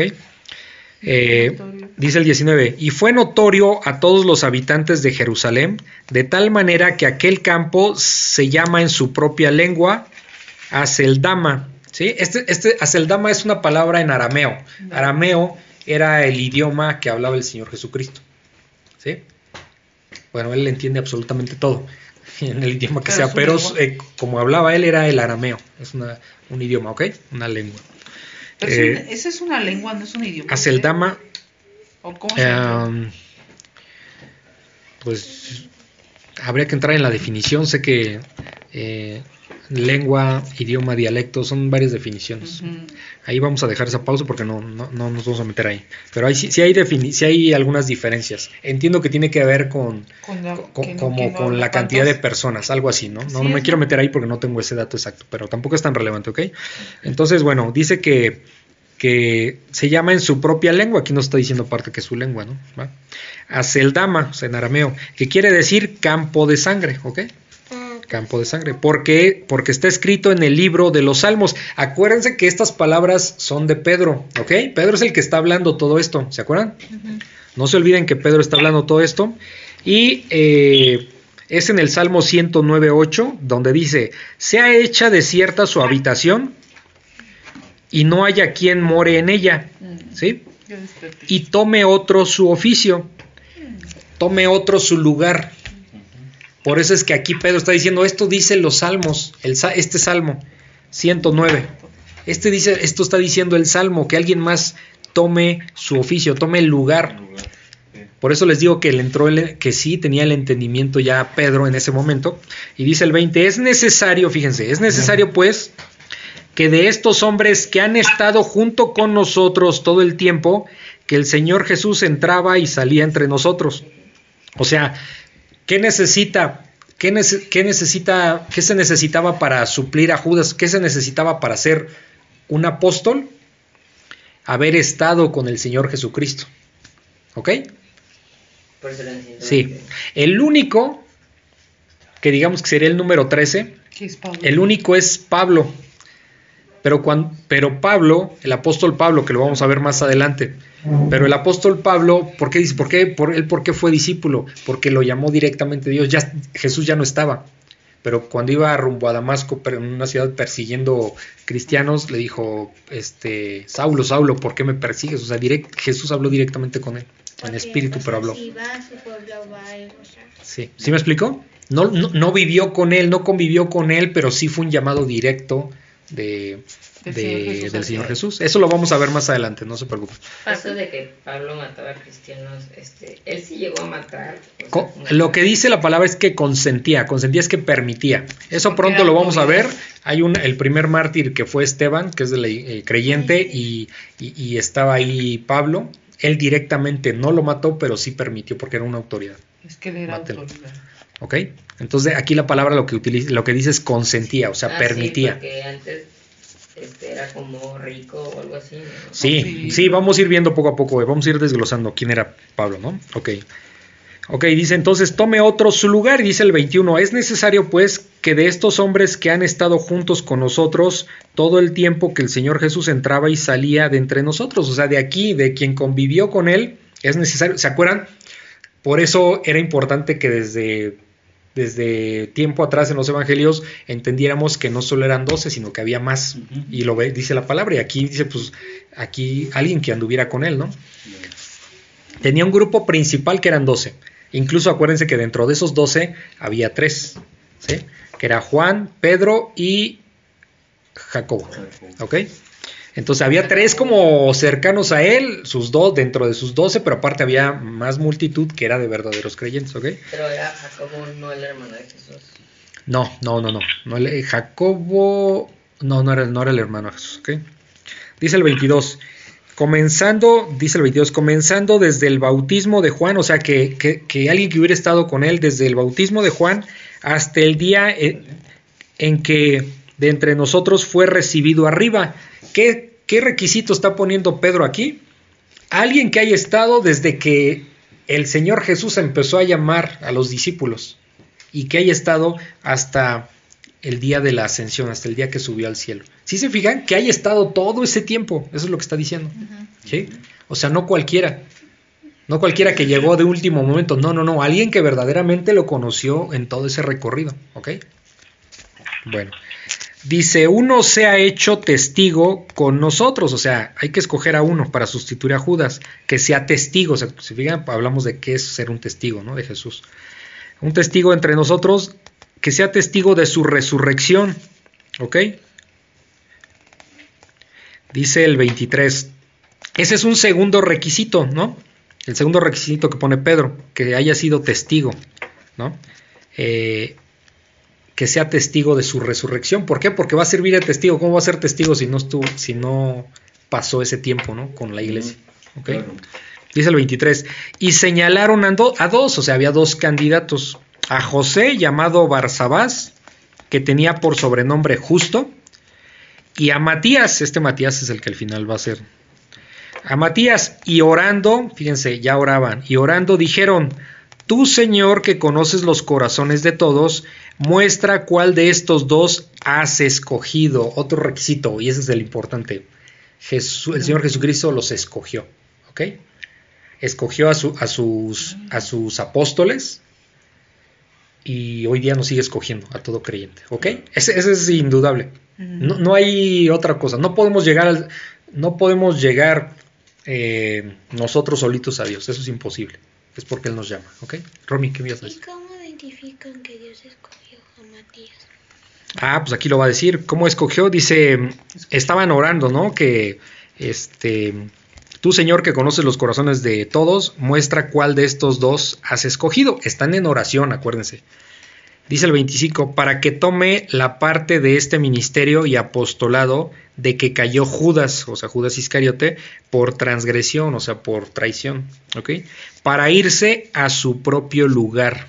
Fíjense nada más, no dice para irse al lugar que Dios le haya dado, para irse al- a su propio lugar, Ah, al.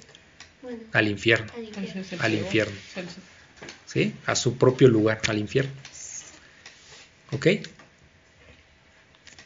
Nosotros tenemos como seres humanos, en general, hablamos, la decisión de no seguir a Dios. Es mi decisión irme al infierno. ¿Sí? sí, sí, sí. No es mi decisión irme al cielo, ¿se dan cuenta? Es decisión de Dios que nos llama y que nosotros obedezcamos ese llamado. ¿Sí se dan cuenta? Para ir al cielo solo es a través de Dios, si Dios así lo decide. Para irse al infierno nosotros solitos podemos ir. ¿Sí se dan cuenta? Pero también tenemos esa libertad de ser creyentes y de obedecer al Señor. ¿Sí? ¿Ok? Entonces, ¿qué, eh, ¿me habías preguntado algo, Romy? Em, ¿Qué me dijiste la última vez? Ahorita, ¿qué me acabas de preguntar? Ah, sí, es que. Ah, ok, sí, sí, sí. Eh, aquí dice, bueno, aquí va. Dice el 25, aquí va tu respuesta, Romy. Dice el 26, perdón. Y les echaron suerte. ¿Ok? Eh, esto de echar suerte era como, como una forma, un método en el Antiguo Testamento para saber la voluntad de Dios. ¿Y cómo lo hacían? Fíjate que esa es buena pregunta. esa es la pregunta. No, no este. Sí, sí. Eh, digamos que no es de, no es el azar. No, esto no, esto no se trata de suerte. Porque la suerte es como, ay, es que para que mm, atraiga la suerte, no. No, no, Aquí, acuérdense que en este universo no se mueve un dedo si no Dios lo autoriza. Entonces todo está hecho. La suerte es como que, como pensar que Dios no tiene influencia en nada. Y la moneda, vamos a decir, un volado, la moneda solita cae y cae en el lado que quiere. Más bien es como por fe, por la oración, ¿no? Ajá, exacto. o sea, lo pusieron en oración, pero pues ellos cómo iban a saber, bueno, pues lo echamos a la suerte, ¿ok? Ese dato lo dejamos pendiente, Camis, no, no sé exactamente cómo fue. ¿Sí? No recuerdo, no, no recuerdo ahorita, pero lo dejamos ahí pendiente. ¿Eh? No tiene que ver con el no, no, no, no, no, no, no, no es cosa de azar, ¿ok? Es este, era una decisión, echar suerte era una decisión, ellos estaban conscientes que era una decisión de Dios. Dice, y dice, echaron suerte. Y la eh, suerte cayó sobre Matías. Eh, esta, esta, de hecho, ese detalle sí es importante. aquí cuando echan esta suerte para, para escoger este, a Justo o a Matías, es la última vez que utilizan ese método, eso sí. ¿Por qué? Porque después ya va a venir el Espíritu Santo, ya no hay que estar echando suerte. Porque de hecho en el Antiguo Testamento sí pasa eso. Sí, sí pasa, no, sí. Y de pues hecho, ¿será que el suerte o el que tengas buena suerte ¿Será que viene de aquí? O sea, que de, de, ahí salió esa idea. No, sí, sí, por supuesto. en el Antiguo Testamento se hacía eso. ahí viene varias veces en el Antiguo Testamento. Está súper mal enfocado entonces, ¿no? de hecho, cuando. Ahora, oye, que tengas mucha suerte, pues a lo mejor es que Dios te guíe o Dios. Ah, bueno, es que eso, eso es lo que estoy diciendo. Eso era en el Antiguo Testamento y aquí les reitero, es la última vez que se echa una suerte. ¿Por qué? Porque ya ahora la voluntad la sabemos a través del Espíritu Santo. Ya no hay, ya para qué quiero suerte, ya para qué quiero un volado hoy día. ¿no? me refiero a la expresión. La expresión. Que tenga suerte. O sea, y después que, o sea, después de que viene el Espíritu Santo, ¿cómo ahora, cómo identifican que, Dios escogió, bueno, bueno, las decisiones de Dios, eh, hoy con el Espíritu Santo, pues con la oración, nosotros nos ponemos en manos de Dios, somos pacientes. ¿Cómo te responde? Dios pone las circunstancias. No es que Dios te va a hablar al oído, Romy, obedece a tus padres, te conviene. No va a decir eso. no, pero ya o sea, dice la escritura. ¿cómo, fíjense, ¿cómo exacto? ¿Cómo nos habla Dios? Los mandamientos. Aquí está esto que estamos aprendiendo, es a través de su palabra. No necesitamos este, porque yo no voy a decir, porque como creyente, yo no voy a decir, ay, que Dios me diga si mi novia que no es creyente, a ver si me da permiso de andar con ella, porque igual yo la puedo convertir, por ejemplo. no, pues si aquí dice que no te unas en yugo desigual, ¿qué le voy a orar a Dios? Pues estás... No tengo nada que orarle, aquí está su mandamiento claramente, no se unan en yugo desigual.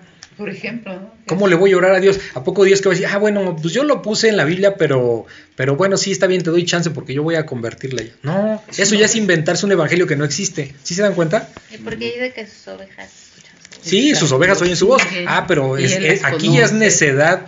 O luego he escuchado yo gente que dice así como que no, es que Dios me dijo que, que, este, que sí anduviera con él o con ella, ¿no? Que no es creyente. No, no, no puede ser eso. O sea, Dios no puede. Primero andas perdido porque Dios no dice esas cosas. Y Dios no se va a contradecir por complacer tu capricho. Pues no. Todo viene aquí en su palabra, Romy. ¿Cómo, ¿Cómo, Dios habla aquí en su palabra? Ahora, cuando hay cosas de tomar decisiones, le oramos a Dios y, y, cómo nos va a hablar. Las circunstancias se van a ir poniendo para, para, para, para cumplir lo que Dios dice. ¿sí? Yo, yo, por ejemplo, a ellas les explico lo voy a decir humanamente. Eh, cuando pasa lo del temblor en el 2017, vi que ya no quieren regresar al departamento, porque ya por el miedo, lo que sea, eh, dije, pues algo tenemos que hacer, o sea, ya no nos vamos a quedar aquí, ¿no? O sea, y quedarse en la Ciudad de México implicaba eh, regresar a lo mismo, o sea, a otro departamento, ¿me explico? Fue cuando empecé a buscar, a investigar, ta, llegó a que Querétaro era una buena opción, venimos acá a buscar casa, todo, todo. Entonces, eh, llegamos a la casa, Dios la pone, eh, ya hemos platicado eso. Este, tenemos ahí la congregación muy cerca, la escuela, en fin, muchas cosas. Entonces, eh, llega el tiempo, nos reunimos aquí para tomar estudio. ¿Ustedes creen que eso se me ocurrió? Pues Yo cuando venía a México no tenía, de, venía de México no tenía ni la menor idea que iba a pasar. Lo único que yo venía confiando en Dios. ¿Ok? Dios ya sabía qué es lo que iba a pasar, qué es lo que va a pasar, pero nosotros no. Nosotros solo en obediencia, ¿me explico? Entonces es impresionante cómo habla Dios, Dios va poniendo las opciones. Sí. Andábamos buscando una casa, bueno, orándole al Señor, ta, ta, ta, y, y pone la casa. Entonces no es casualidad. ¿Sí me explico? Yo no lo haré, pero me trajo así. Sí. Fíjate cuando Lo pues, del, ahí los conocí. Exacto, exacto. Sí, no es casualidad que, ah, es que, es que Cami, este, pues entrenaba taekwondo y llegamos con nosotros. No, Dios utiliza las circunstancias para sus propósitos. ¿Se dan cuenta? Sí, se dan cuenta cómo no somos nosotros, es Dios. Sí, porque nosotros no lo buscamos. Sí. Ni sabíamos. Sí, yo, ah, ¿qué va a pasar con ustedes a futuro si Dios lo permite? Bueno, pues no sé a quién van a traer ustedes Ajá. a Dios. Le van a servir al Señor, van a servir de testigos, no sé ni para quién. No, Ni ustedes lo saben, pero ya después lo sabremos. ¿Cómo lo van a saber? Pues compartiendo la palabra y en fin, muchas Ah, cosas. ir, ir alimentando. ¿Sí me explico? Sí. Entonces, ¿sí te resuelve la duda, Romy? O sea, no es que Dios nos va a hablar con una voz Ah, aquí. Primero nos habla en su palabra. Y cuando haya que tomar ciertas decisiones, le oramos al Señor. Y, le- y le- y- Con y- y el. Señor va a poner, va a ir poniendo las circunstancias. ¿Ok? Ajá, ser paciente. E- Ese detalle es muy importante que menciona porque eh, yo creo que si algo a muchos nos cuesta trabajo es poder entender la voz de Dios en ese sentido. Sí, cómo no. otra pregunta. Dime. O sea, en Hechos o en. Este, vamos a ver también desde que Pablo persiguió a los judíos. Sí, todo eso lo vamos a ver. se Sí. Vamos a ver muchas cosas. De hecho, sí, vamos a ver muchas Tanto cosas. que hablamos de Pablo. que An- ya- antes del capítulo ¿Quién sabe? 8 por ahí vamos a entrar con esos temas, ¿ok? Aquí sale Pablo. Bueno, entonces, bueno, dice que echaron suertes y recayó sobre Matías y fue contado con los once apóstoles, o sea, ya con los dos. Fue el dos- ¿Alguna duda? No, ¿No? pues no. Ok. Esto de echar suertes también me acuerdo que cuando él estaba en la cruz, ¿no? Estaban su- sus Ah, bueno, sí, por ejemplo, lo- los soldados romanos echaron suertes de sus, de sus sus, de prendas. sus, de su, como de su sus capa, pues. sus prendas. Sí, ¿se acuerdan? Eso Que ya estaba escrito, era una profecía que estaba en el Antiguo Testamento. Ah, no, entonces no es por. ¿Mandé?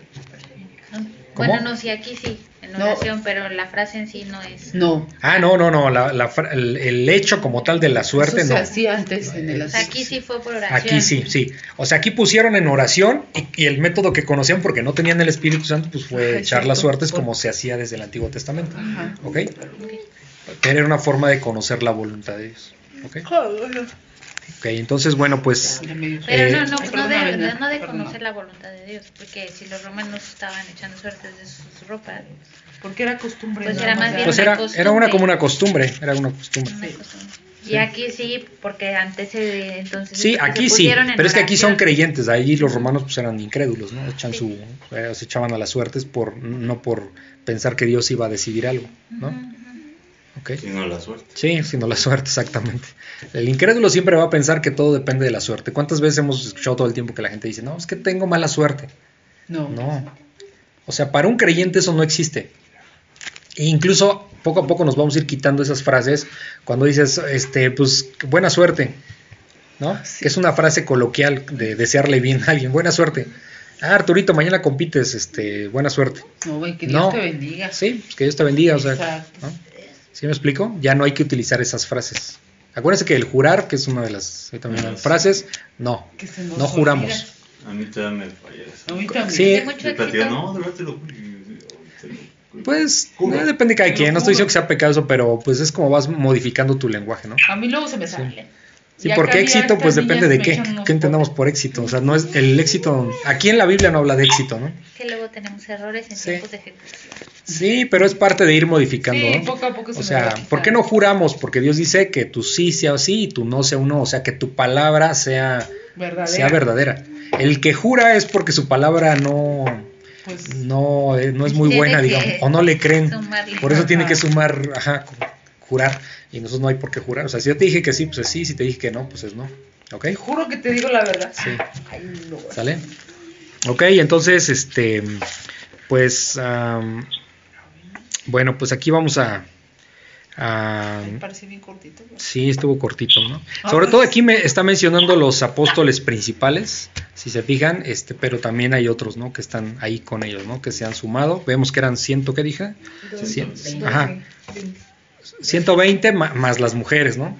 Más Y niños mujeres. que hubiera ahí, ya sabemos, ¿no? Y este. Y, y bueno, pues entonces eh, aquí lo dejamos el día de hoy.